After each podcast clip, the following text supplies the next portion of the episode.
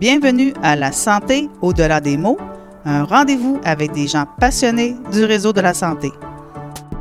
Votre hôte, Jean-Pierre Gagné, lui-même médecin, vous fera partager sa passion pour le domaine et vous fera découvrir une foule d'invités et d'acteurs clés du réseau. Voici votre hôte, le docteur Jean-Pierre Gagné. Bonne écoute!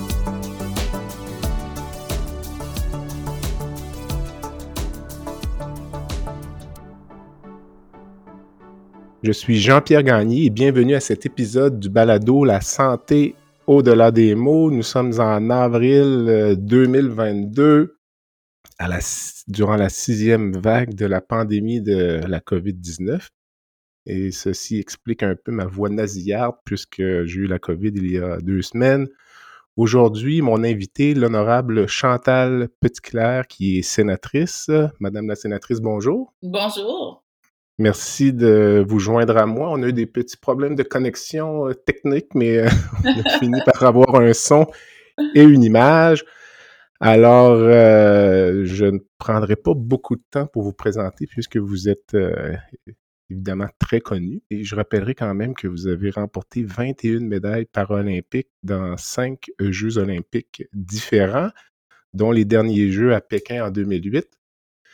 Vous aviez également euh, remporté une médaille lorsque la course en fauteuil roulant était un sport de présentation lors de Jeux olympiques euh, que je ne qualifierais pas de réguliers, mais euh, les Jeux olympiques standards. Vous avez été chef de mission pour les Jeux du Commonwealth en 2014 à Glasgow, également pour les Jeux paralympiques de Rio en 2016.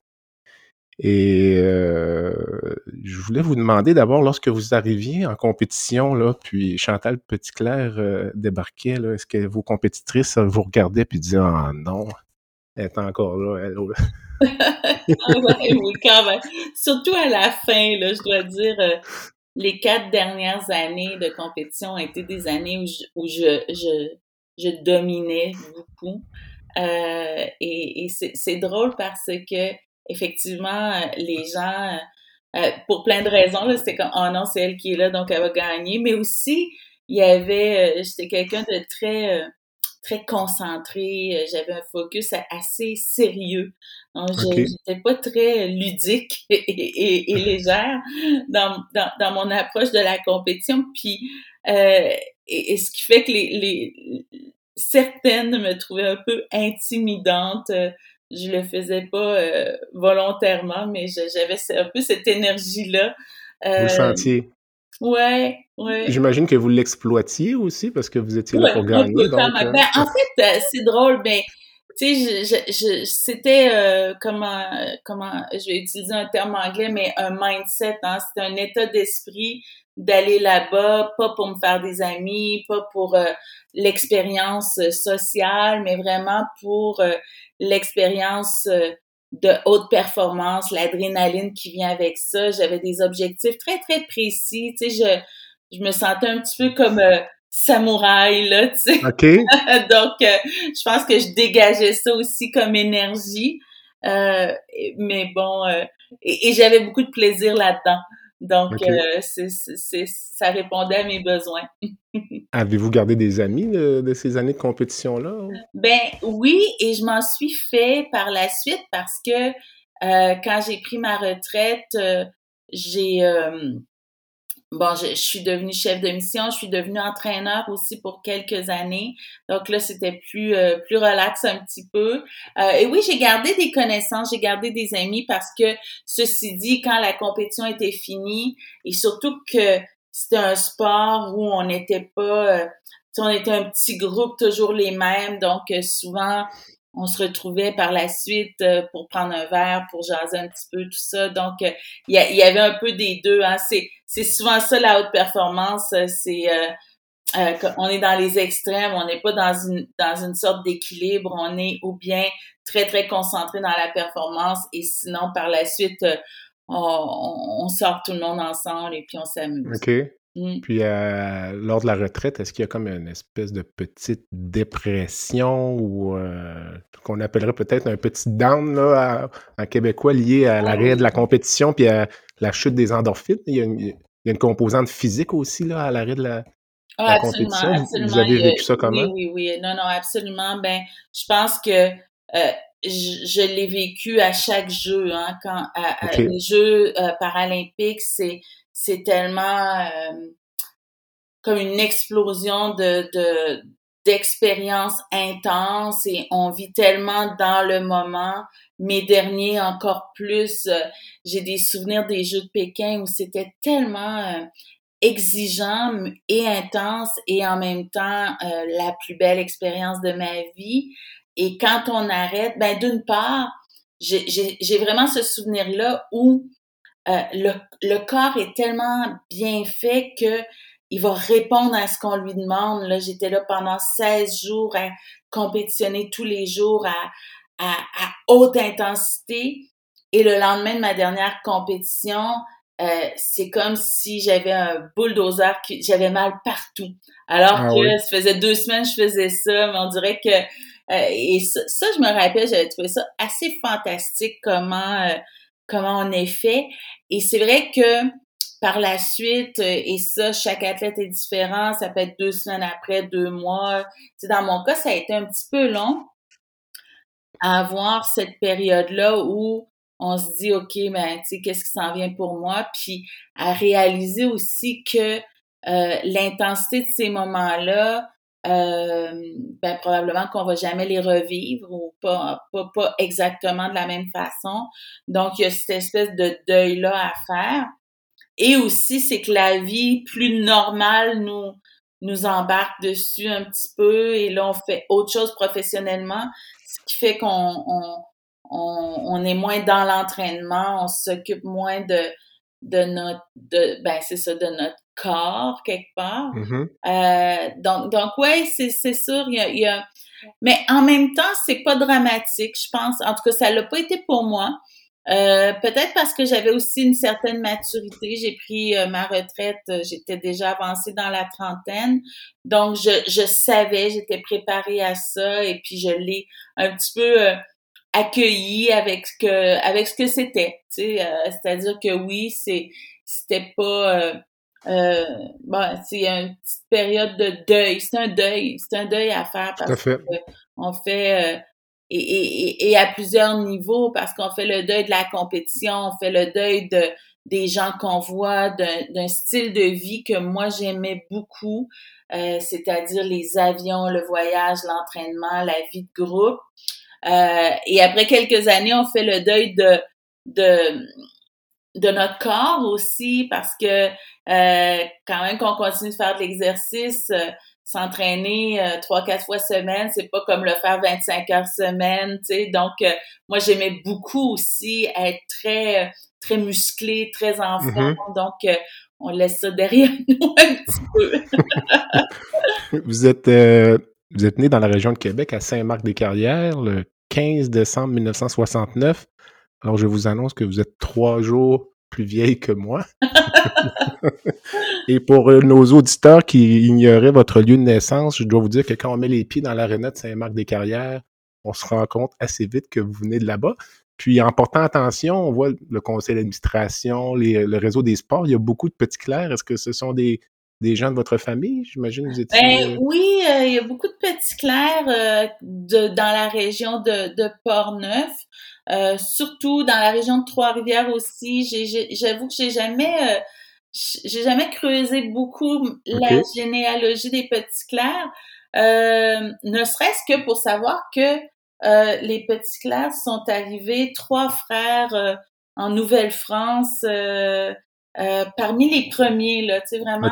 Des... Ouais, ouais, ouais, qui arrivaient de la région de Champagne. Ce qui m'a toujours surpris parce que quand on va euh, en France, quand je vais, quand j'allais en France euh, régulièrement, les gens avaient jamais entendu le nom de Petit Clair et, et, les Français étaient tout ah c'est c'est comme c'est sympathique ces noms de, de Québécois alors que c'est français mais mais manifestement il n'y en avait pas beaucoup. En tout cas, il n'y en a plus beaucoup en France. Les trois seuls étaient partis de Champagne, peut-être. Oui, exact. vous avez été, euh, évidemment, vous avez reçu plusieurs honneurs. Je vais en nommer quelques-uns. Euh, donc, personnalité canadienne de l'année par McLean's. Vous aviez été nommée femme de l'année par Châtelaine en 2005. chevalière de l'Ordre national du Québec en 2005. Vous avez reçu le trophée Lou March en 2008 comme athlète canadienne de l'année, le prix Bobby Rosenfeld en 2008 comme athlète féminine canadienne de l'année. Euh, vous avez été nommé sur l'allée des célébrités canadiennes. Vous avez été nommé compagnon de l'Ordre du Canada et évidemment euh, au Panthéon des sports canadiens. Euh, quel est, parmi tous ces honneurs, celui qui vous a donné le plus de fierté? Ah ben, euh, c'est certainement le trophée Lou Marsh parce que le trophée Lou Marsh, c'est un prix qui se donne une fois par année et qui se donne aux athlètes amateurs, professionnels, olympiques, paralympiques, hommes-femmes. Donc, il y en a un par année. Euh, et euh, c'était jamais arrivé qu'une athlète féminine paralympique ait gagné ce prix-là. Euh, il y avait Rick Hansen qui l'avait déjà gagné dans le passé. Donc, euh, donc c'était vraiment un grand honneur. Et ce prix-là, ce qu'il a de particulier, c'est que ce sont les journalistes sportifs à travers le Canada qui choisissent le, le un les finalistes en premier et mm-hmm. ensuite le gagnant. Donc, c'est vraiment la communauté sportive qui décide qui le mérite cette année-là. Et ça, pour moi, ça voulait vraiment dire quelque chose parce que euh, ben, c'est des gens qui connaissent le sport.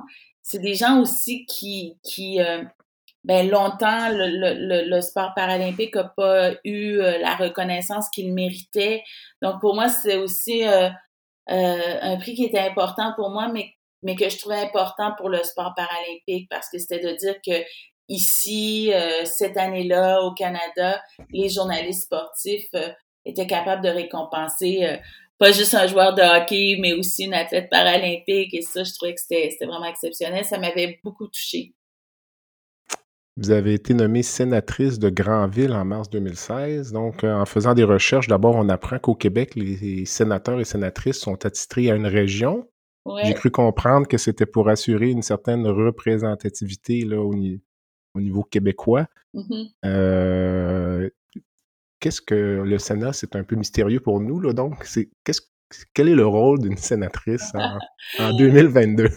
Oui, ben c'est drôle parce que effectivement le Sénat reste euh, une institution qui est qui est mal connue, euh, mal aimée aussi là, soyons soyons honnêtes.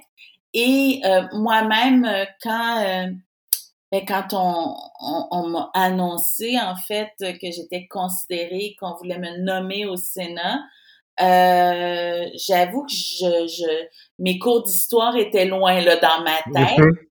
Euh, et, et que quand j'ai fait mes devoirs un petit peu et, et, et, et j'ai vraiment pris énormément d'intérêt et de respect sur cette sur cette chambre haute qui existe dans beaucoup beaucoup de pays hein, un, double mm-hmm. processus législatif c'est quelque chose euh, euh, moi, moi j'y crois beaucoup. Je pense que c'est important et je dirais que six ans après mon arrivée au Sénat j'y crois encore plus. D'autant plus que là nous euh, bon le Sénat vous l'avez dit euh, c'est à l'époque on, a, on, on, voulait cette espèce d'équilibre là entre les, les élus et, des non-élus euh, pour examiner les projets de loi. Là, on dit que c'est euh, un deuxième euh, regard sur les projets de loi, mais c'est ce qu'on fait.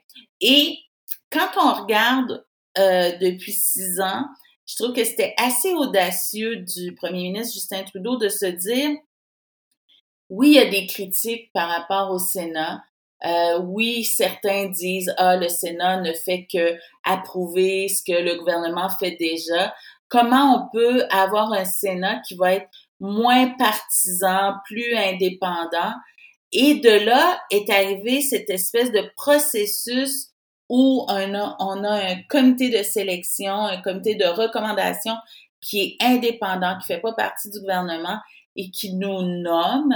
Euh, et, et, moi, j'arrive dans ce processus-là, dans le fond, qui veut, qui veut faire une certaine modernisation du Sénat. Euh, donc, c'est, vraiment un privilège d'être là. Et c'est un privilège de voir où ça s'en va, euh, euh de voir comment ce Sénat un petit peu ben, plus indépendant. Là, on est maintenant majoritaire. Euh, peut-être passe plus d'amendements aussi. Euh, on est plus, je dirais, euh, oui, c'est ça. On n'a on, on, pas cette pression-là du gouvernement.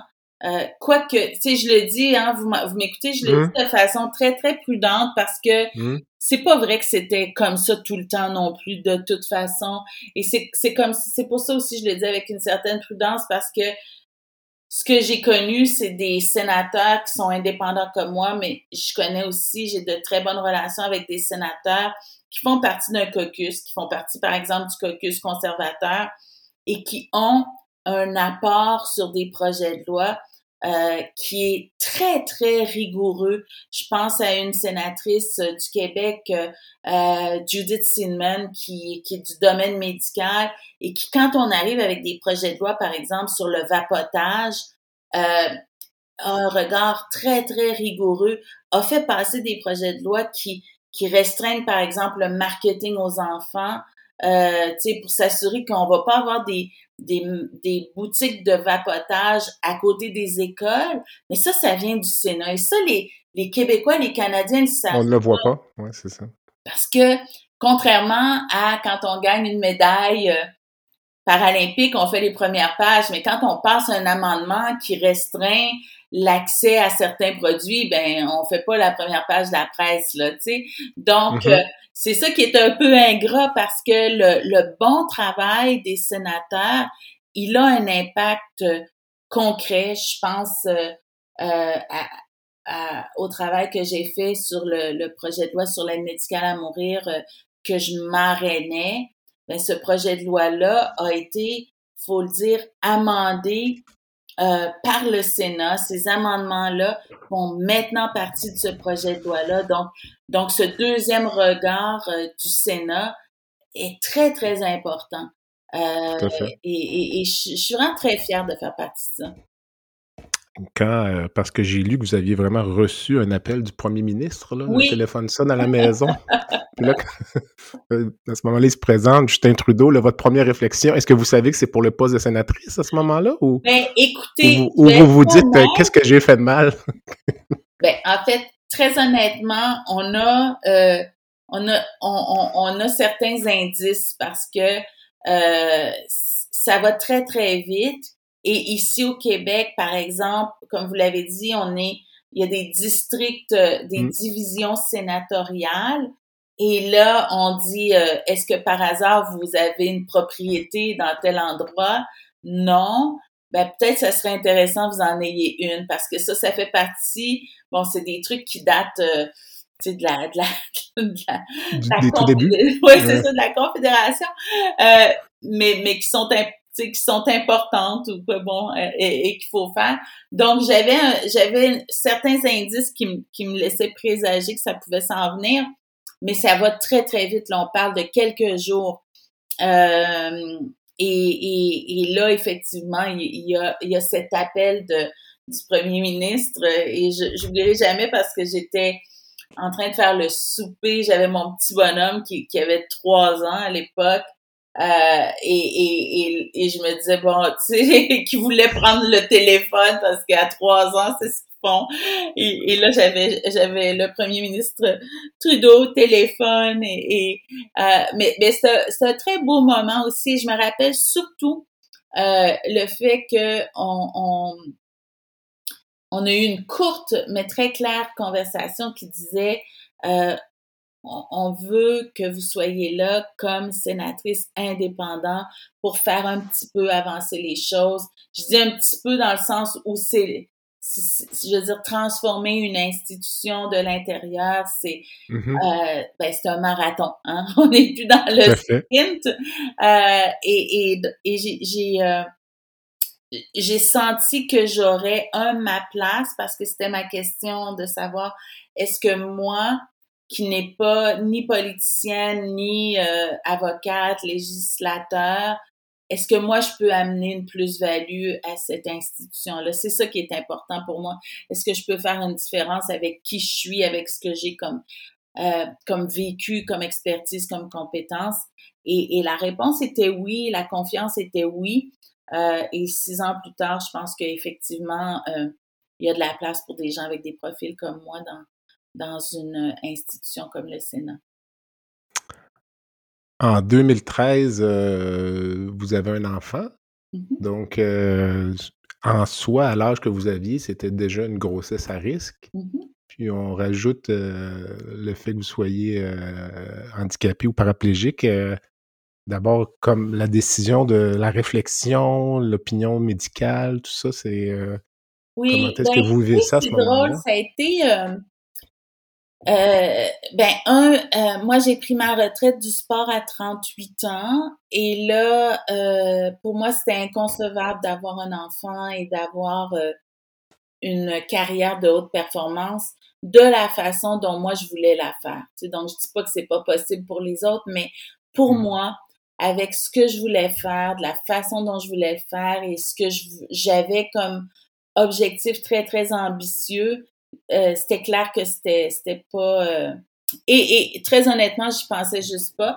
Et, et quand j'ai pris ma retraite à 38 ans, ben là, euh, l'idée a fait son chemin tranquillement.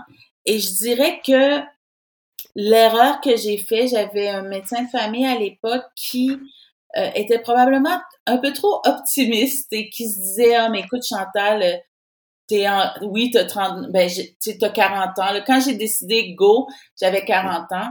Et, et mon médecin de famille me disait, ben, écoute, t'es en santé, euh, t'as pas de problème euh, nécessairement, euh, ben, essaie. donc, ça a été ça le message.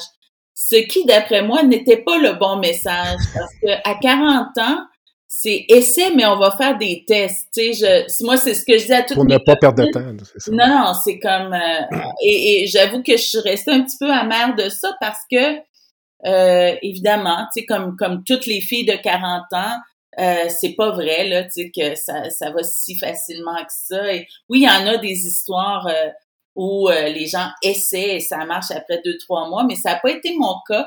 Comme statistiquement, c'est jamais le cas à cet âge-là. Vous sentez mon mon mon, vous sentez mon, mon petit euh, mon, mon, petit moton qui a pas bien passé. Et là, effectivement, après un an et quelques, euh, j'ai changé de médecin euh, et surtout j'ai j'ai commencé à faire des tests en fertilité. Et et, et, je me disais ah c'est peut-être le le le fait que je suis une personne en situation de handicap qui fait que ça ça fonctionne pas super vite. Mais finalement, ça avait rien à voir. C'était juste parce que j'avais 40 ans. et, et là, on a fait des, des traitements et tout ça. Et finalement, euh, j'ai réussi à concevoir euh, à 44 ans. OK. Euh, avec des traitements, là, avec des traitements de fertilité, tout ça, mm. des hormones. Et, euh, donc, ça a été un processus, euh, comme on le sait, c'est invasif un petit peu. Mm-hmm. Euh, et c'est psychologiquement euh, éprouvant aussi parce que euh, autant jusqu'à 38 ans, j'en voulais pas tant que ça des enfants. autant une fois que tu décides que tu en veux, tu penses, tu sais, ça devient ta priorité, ça devient tellement, tellement important. Donc, quand finalement c'est arrivé, ben, tu sais, ça a été évidemment un, un, beau moment de, de vie. Et d'ailleurs, hier, euh, hier était la journée, c'est ça un petit peu l'anniversaire où j'ai su que j'étais enceinte et, et, et, et, et, ceci pour dire que par la suite, par contre, ça a été une grossesse qui s'est super bien passée. Euh, mm-hmm. Je dois dire, bon, j'étais effectivement en forme, donc peut-être que ça a aidé. Oui, j'étais une personne en situation de handicap, mais euh, à part euh, le fait que euh, après un certain temps, je savais plus trop euh, comment faire pour sortir de mon fauteuil pour aller jusqu'à ma voiture. euh, j'ai pas eu de complications, donc ça a été une grossesse normale, assez simple aussi. J'ai pas fait de, c'est ça, j'ai eu zéro complication par la suite. j'ai été assez chanceuse à ce niveau-là parce qu'effectivement, j'avais un suivi plus régulier. Euh, comme j'étais dans la quarantaine, j'étais considérée comme une grossesse à risque, mais mhm. euh, somme toute, euh, ça, ça a super bien été. Je vous ai entendu en entrevue parler de la clinique Parents Plus. Oui.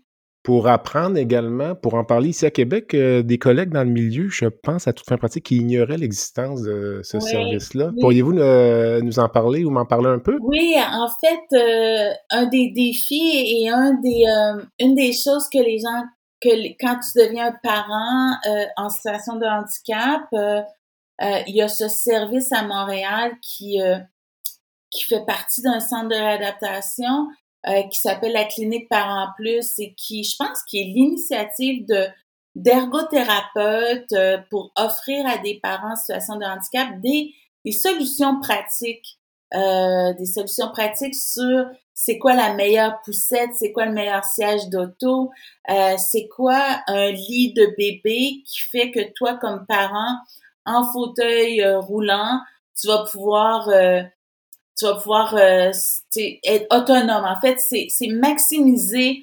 l'autonomie, l'indépendance d'un parent en situation de handicap.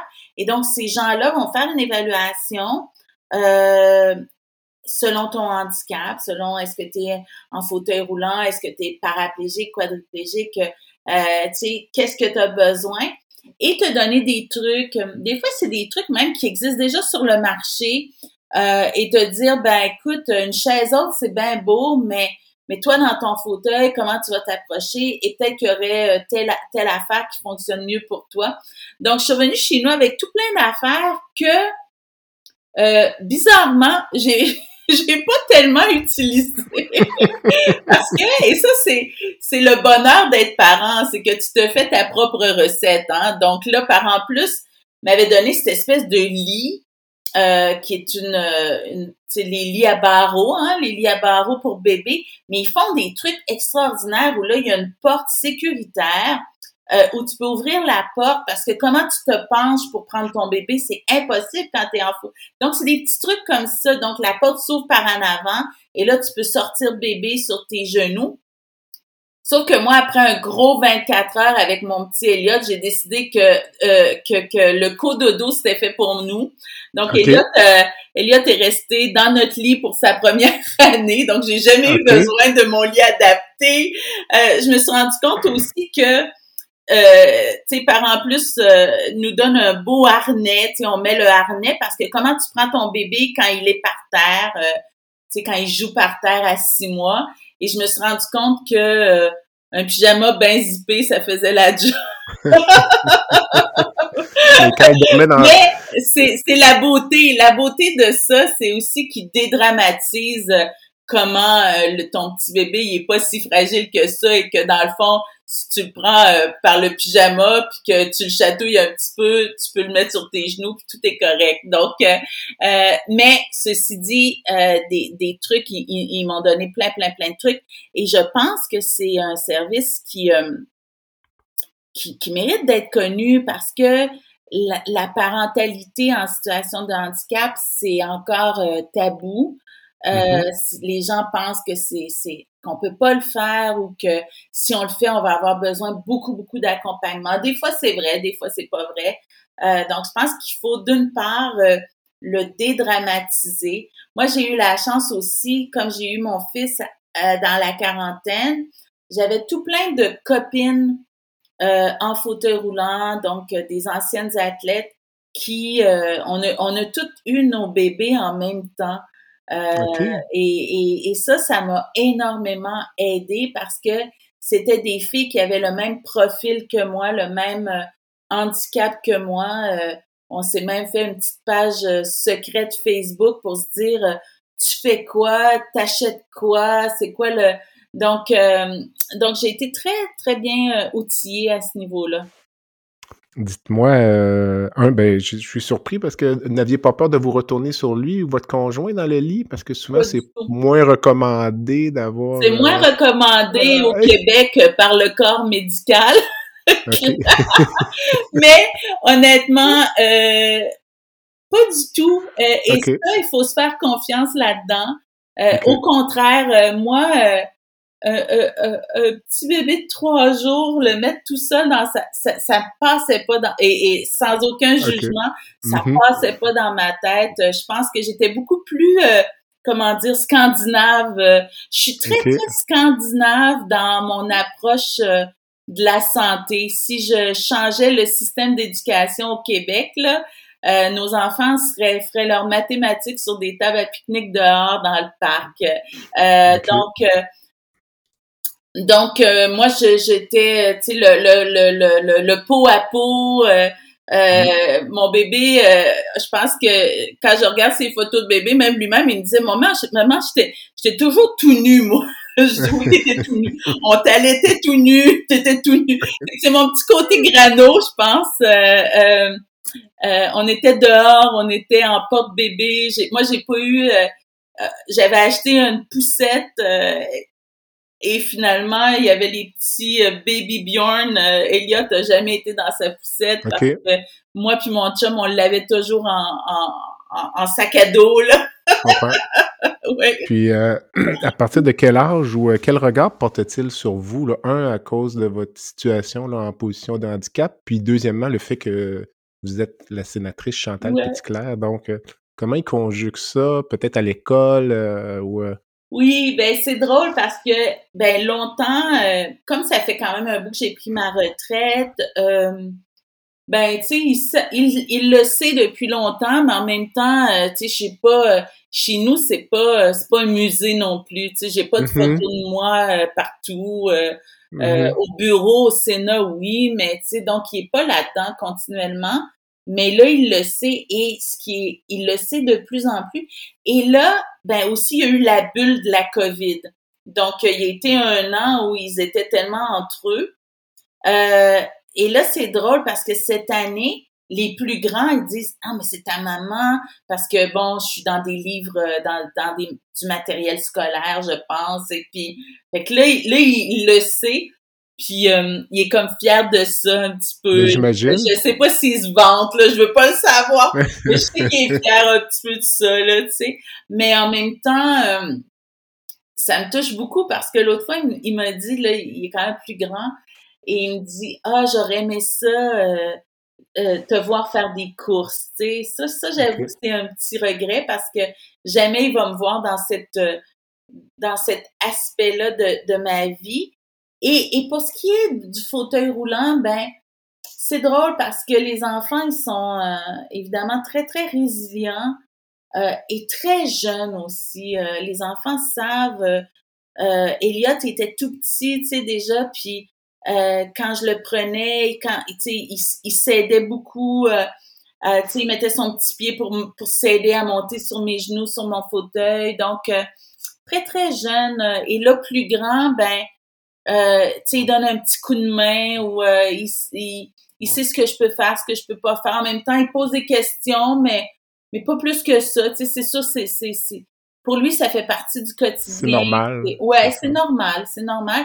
Et je pense aussi, j'essaie de euh, tu sais, je, je, je, suis quelqu'un qui est très présente et qui est très active, donc euh, on, on, fait du ski de fond, on fait du vélo, on fait de la natation, donc euh, il voit mes différences, c'est clair, mais il perçoit pas ces différences-là comme des limites. Mm-hmm. On prend une courte pause et on revient avec l'honorable Chantal Petitclerc, sénatrice. Le podcast La santé au-delà des mots est une présentation du groupe conseil Beauchamp, Beaulieu, Dessureau, Toupin de la financière Banque nationale Gestion de patrimoine. Comme nous croyons que la santé financière fait partie de la santé globale, nous sommes heureux de nous joindre au docteur Jean-Pierre Gagné pour vous souhaiter une bonne saison de la santé au-delà des mots. Tu veux lancer ton propre podcast mais tu ne sais pas comment t'y prendre? Pas de problème. Mouton Marketing peut t'accompagner de la conception au lancement. Envoie ton idée de podcast à bonjour à commercial bonjour à commercial g l'univers du podcast t'attend. Madame la sénatrice, j'aimerais, on vous a sûrement posé beaucoup de questions dans le passé sur euh, votre accident à l'âge de 13 ans. La question que j'aimerais savoir, c'est c'est un accident qui a quand même défini le parcours de votre vie. quand vous portez un regard rétrospectif là-dessus, ce que vous êtes aujourd'hui, c'est en grande partie à cause de cet euh, accident malheureux. Donc, euh, tu sais, la carrière d'athlète paralympique, euh, la carrière de sénatrice, euh, le fait d'être une personnalité publique reconnue, le fait d'être un modèle de rôle pour beaucoup de Canadiens, Canadiennes, Mm-hmm. de tout acabit. Donc, quel regard portez-vous? Ben, c'est clair que ben, les événements dramatiques, en fait, les, les grands événements de la vie et surtout ceux qu'on n'a pas choisis, euh, nous définissent un petit peu, déterminent ce qu'on va devenir. Et c'est clair que un accident comme celui-là, euh, qui a un impact physique, mais qui a aussi un impact sur le regard que les autres posent sur nous, à une époque où on était beaucoup moins dans l'inclusion et dans la diversité.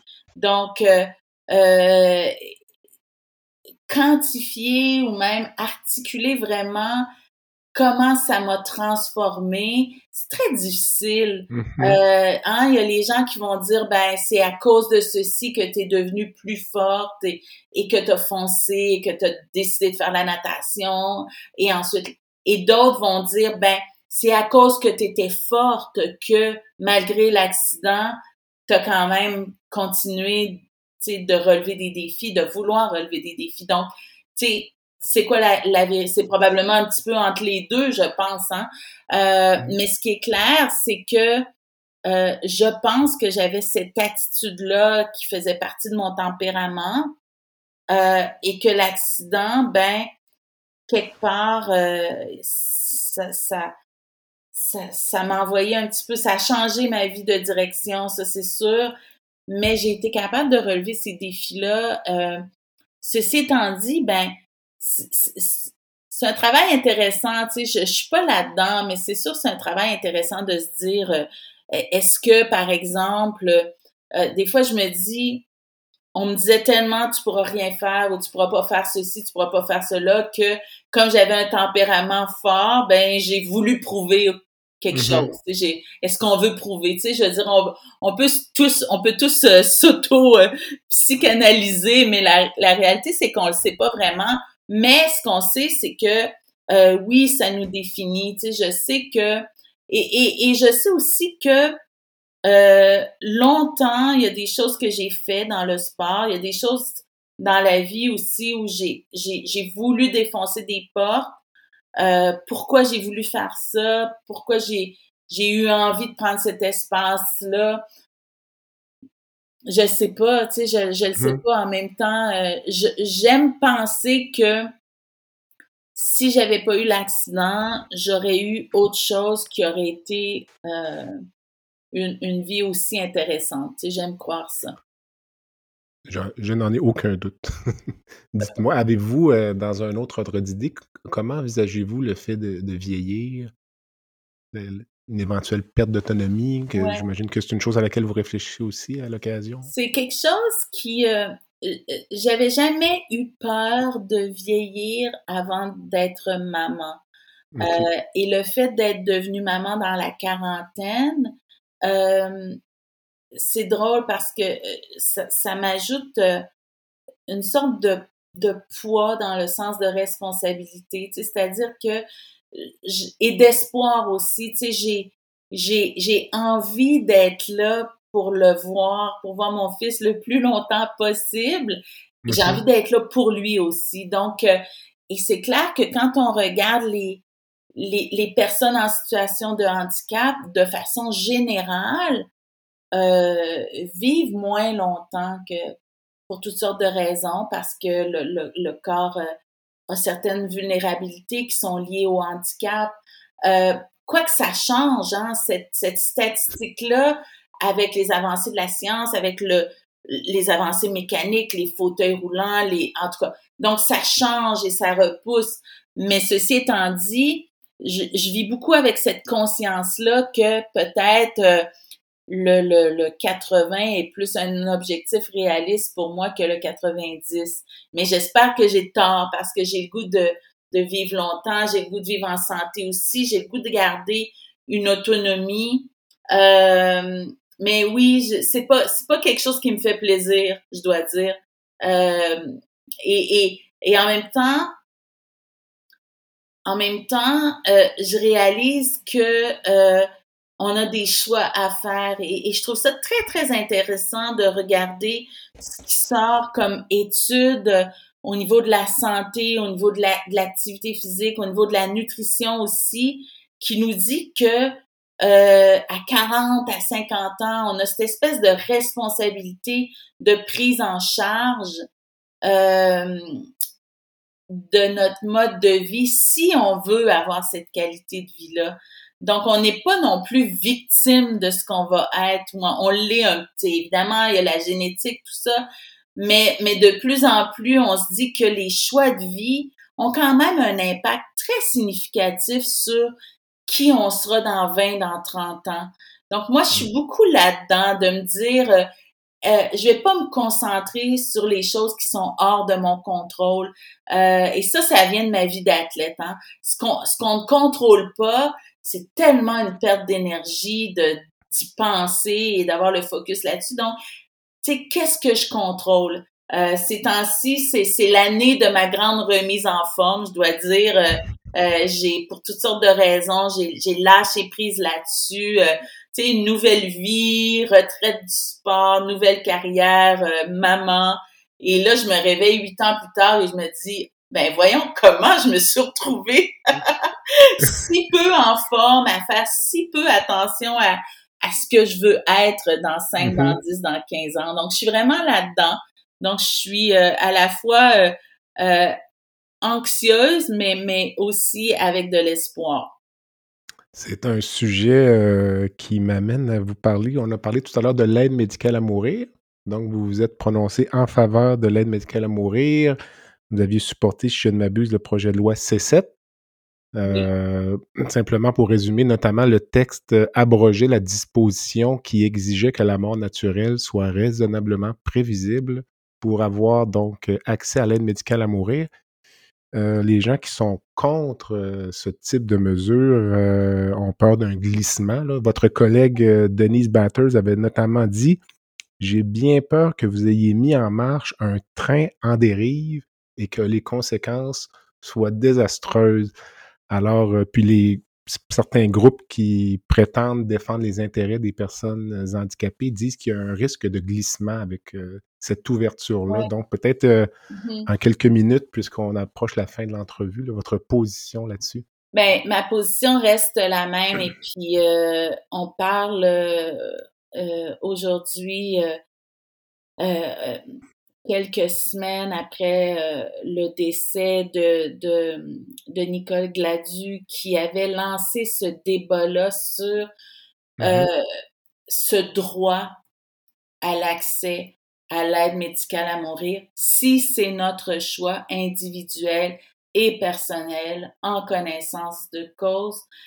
Euh, que l'on soit en fin de vie ou non. Et c'est la grande différence parce qu'on sait, et le Québec a toujours été, euh, je dirais, euh, pionnier là-dedans dans les soins de fin de vie et nos choix dans ces soins de fin de vie. Et moi, je pense que choisir la vie, ça peut être aussi de choisir comment on veut terminer cette vie-là. Mais soyons clairs, là, euh, quand plusieurs critères sont là, et un de ces critères, c'est que ce choix-là soit fait de façon consciente. Et un critère très important aussi, c'est que notre souffrance, notre douleur euh, soit intolérable et qu'on soit pas capable de soulager cette douleur-là mm-hmm. d'aucune façon. Donc, on se rend compte que, tu sais, on, on dit pas aux gens, euh, votre vie n'en vaut pas la peine, euh, donc euh, mettez-y fin. Et ça, c'est super important parce que je dirais que la dérive dont certains de mes collègues euh, conservateurs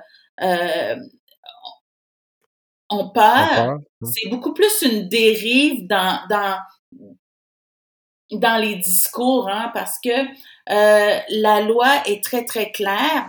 Et c'est clair que personne ne dit votre vie en vaut pas la peine. C'est clair aussi que faut continuer, euh, faut continuer de s'assurer, mais ça là, c'est pour tout le monde.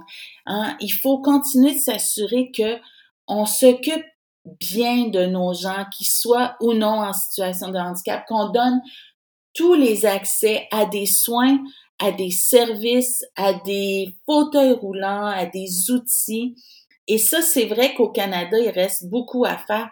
On l'a vu avec la pandémie, euh, on, on, le voit avec nos aînés, c'est inacceptable, c'est inacceptable.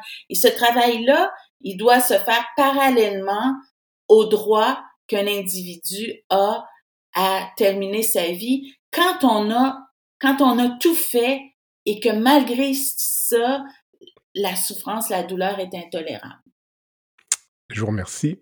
Je prends une dernière minute en fin d'entrevue pour. Euh, j'ai toujours deux petites questions un peu plus ludiques. Donc, je vous laisse changer une chose instantanément dans le système de santé aujourd'hui en, cliquant des, en claquant des doigts.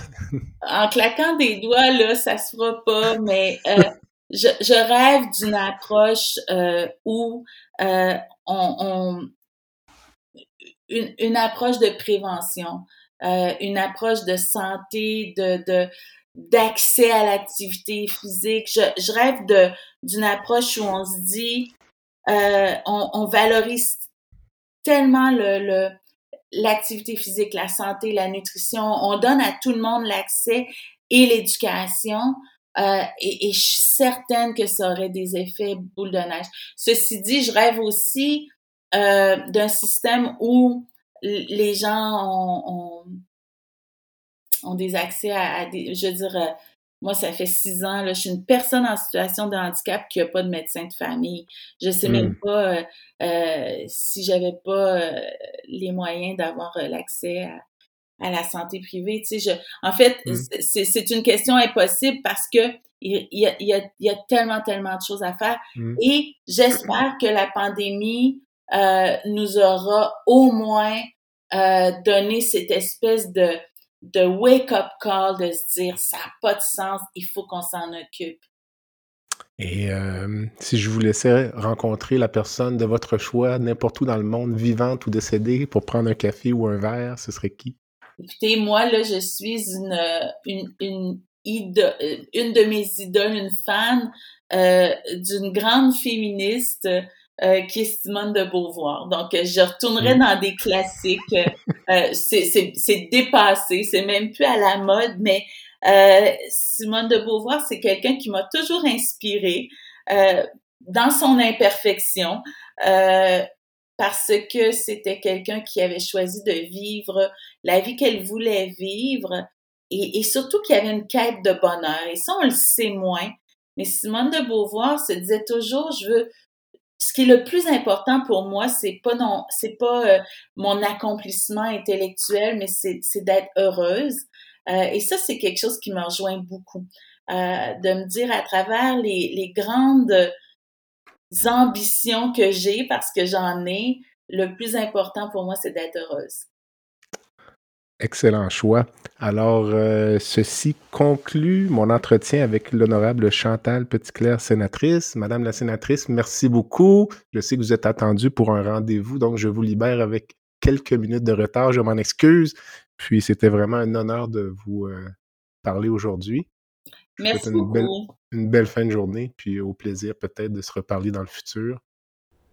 Ceci complète donc l'épisode d'aujourd'hui. Je remercie les auditeurs pour leur fidélité. Je vous invite à visiter le site web qui est www.baladosanté.ca au B A L A D O S A N T E.ca. Je vous invite à vous abonner au site web et au balado sur la plateforme de votre choix. Vous pouvez m'envoyer des commentaires, des suggestions d'invités via le site web ou via la page Facebook. Et je fais également un appel aux commanditaires qui aimeraient s'associer à cette activité. En attendant, je suis Jean-Pierre Gagné et vous avez écouté La santé au-delà des mots. À bientôt.